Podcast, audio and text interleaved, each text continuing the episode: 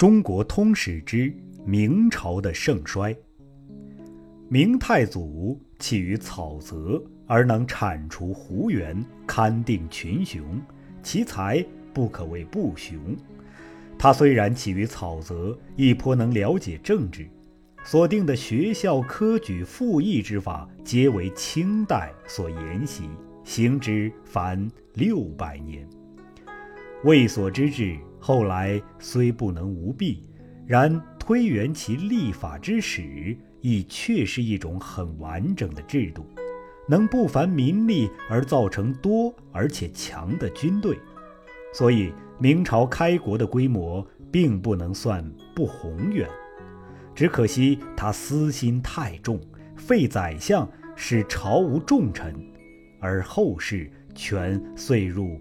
阉宦之手，重任公侯伯的子孙，开军政腐败之端。他用刑本来严酷，又立锦衣卫，史思侦缉事务，至后世东厂、西厂、内厂，遂纷纷而起。这都不能不归咎于智谋之不藏。其封建诸子于各地。则直接引起了靖难之变。明初的边防规模亦是颇为宏远的。俯瞰蒙古的开平卫，既设于元之上都，其后大宁路来降，又就其地设泰宁、朵颜、抚余三卫。泰宁在今热河东部，朵颜在今吉林之北，抚余则在农安附近。所以，明初对东北威灵远瞻，其极盛时的努尔干都司设于黑龙江口，现在的库页岛已受管辖。但太祖建都南京，对于北边的控制是不甚便利的。成祖即篡建文帝，即移都北京，对于北方的控制本可行便利。确实，他曾屡次出征，打破鞑靼和瓦剌。但当他初起兵时，怕节制三位的宁王全要袭其后，把他诱职，而将大宁都司自今平泉县境迁徙至保定。于是三位之地入于兀良哈，开平卫世孤。成祖死后，自仁宗立，仅一年而死，自宣宗继之，遂徙开平卫于独石口。从此以后，宣大就成为极边了。距离明初的攻克开平，逐去元顺帝不过六十年。明初的经略还不仅对于北方。安南从五代时离中国独立，成祖一四零六年因其内乱将其征服，于其地设立交趾布政司使。同于内地，他又遣中官郑和下南洋，前后凡七次，其事在一四零五至一四三三年之间。早于欧人的东航有好几十年。据晋人的考究，郑和当日的航路实自南海入印度洋，达波斯湾及红海，且服非洲的东北岸，其所至亦可谓远了。史家或说，成祖此举是疑心建文帝亡匿海外，所以派人去寻求的。这话易夺而。不重情实。建文帝即使亡匿海外，在当日的情势下又何能为？是读明史的外国传，则见当太祖时，对于西域使节所至，即颇远。可见明初的外交是有意沿袭元代的规模的。但是明朝立国的规模和元朝不同，所以。元王明兴，西域人来者即渐少，又好勤远略，是和从前政治上的情形不相容的。所以虽有好大喜功之主，其势亦不能持久。从仁宗以后就没有这种举动了。南方距中国远，该地方的货物到中原即成为义务，价值很贵，又距离既远，为政府管束所不及，所以换其地者率多贪污，这是历代如此的。明朝取安南后还是如此。其实中官奉使的多。横暴太甚，安南屡次背叛，宣宗立即弃之。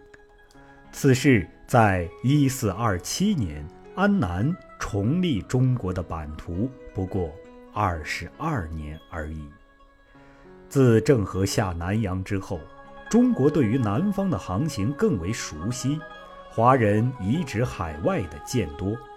近代的南洋，华人实成为其地的主要民族，其发端实在此时。然此亦是社会自然的发展，得政治的助力很小。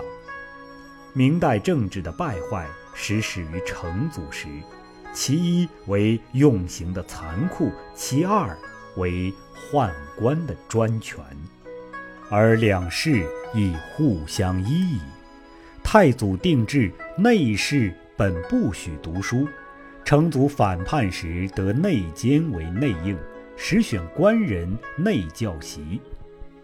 又使在经营为监军，随诸将出阵，又设立东厂，使司真机之事。宦官之事骤盛。宣宗崩，英宗立，年幼宠太监王振。其使瓦剌强杀鞑靼酋长，又挟服兀良哈。一四四九年，其酋长也先入寇。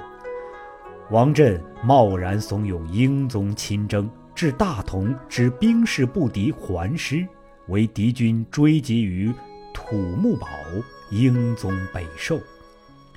朝臣徐有贞等主张迁都，于谦力主守御。奉英宗之弟景帝监国，旋继位，也先入寇，迁任总兵石亨等力战御之。也先攻京城不能克，后屡寇边，又不得力，乃奉英宗归。大凡敌人入寇，京城危急之时，迁都与否，要看情势而定。敌兵强，非坚守所能撼御，而中央政府为一国政治的中心，失陷了，则全国的政治一时要陷于混乱，则以退守以可据的据点，取土整顿。在这情势之下，误指古代国君死社稷之意，不肯迁都，是要误事的。崇祯的以事。是其阴见。若敌兵实不甚强，则坚守京城可以振人心而作士气；一移动，一部分的国土就要受敌兵蹂躏，损失多而势势亦扩大了。瓦剌在当日形势实不甚强，所以于谦的主守不能不为之得计。然徐有贞。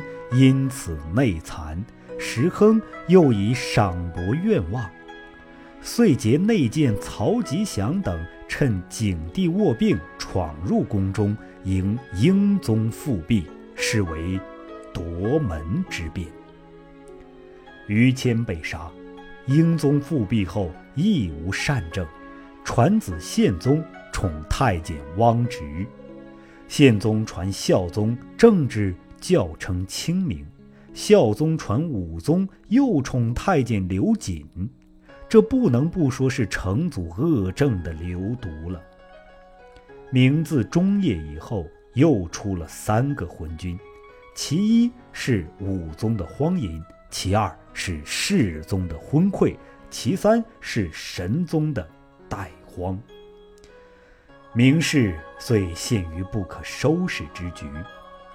武宗初宠刘瑾，后瑾伏诛，又宠大同游击江滨，导致出游北边。封于南昌的宁王陈豪趁机作乱，为南赣巡抚王守仁所讨平。武宗又借以为名出游江南而还。其实山东、济南群盗大起，后来幸获剿平，只可算得侥幸。武宗无子，世宗以外藩入继，遇宦官颇严，内贱的不敢自肆，是无过于世宗时的。但其性质严而不明，终年又好神仙，日事斋战，不问政事。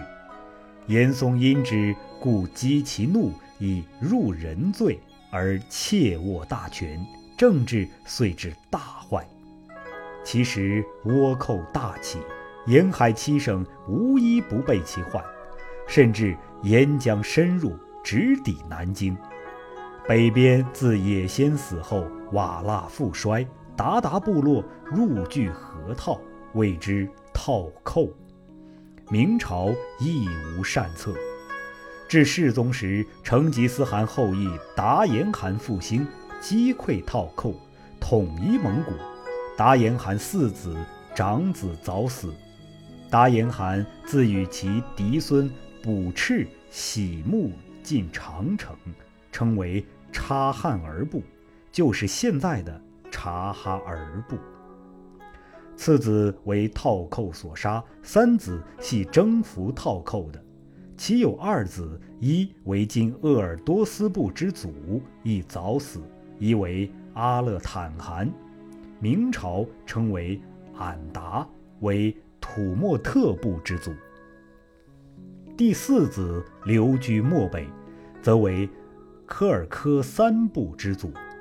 自达延汗以后，蒙古遂成今日的形势了。所以达延汗亦可称为中兴蒙古的伟人。俺答为边患，是最深的。世宗时曾三次入犯京畿，有一次京城外火光烛天，严嵩竟骗世宗说是民家失火，其蒙蔽亦可谓骇人听闻了。世宗崩，穆宗立，未久而死。神宗立，年幼，张居正为相，此为明朝中兴的一个好机会。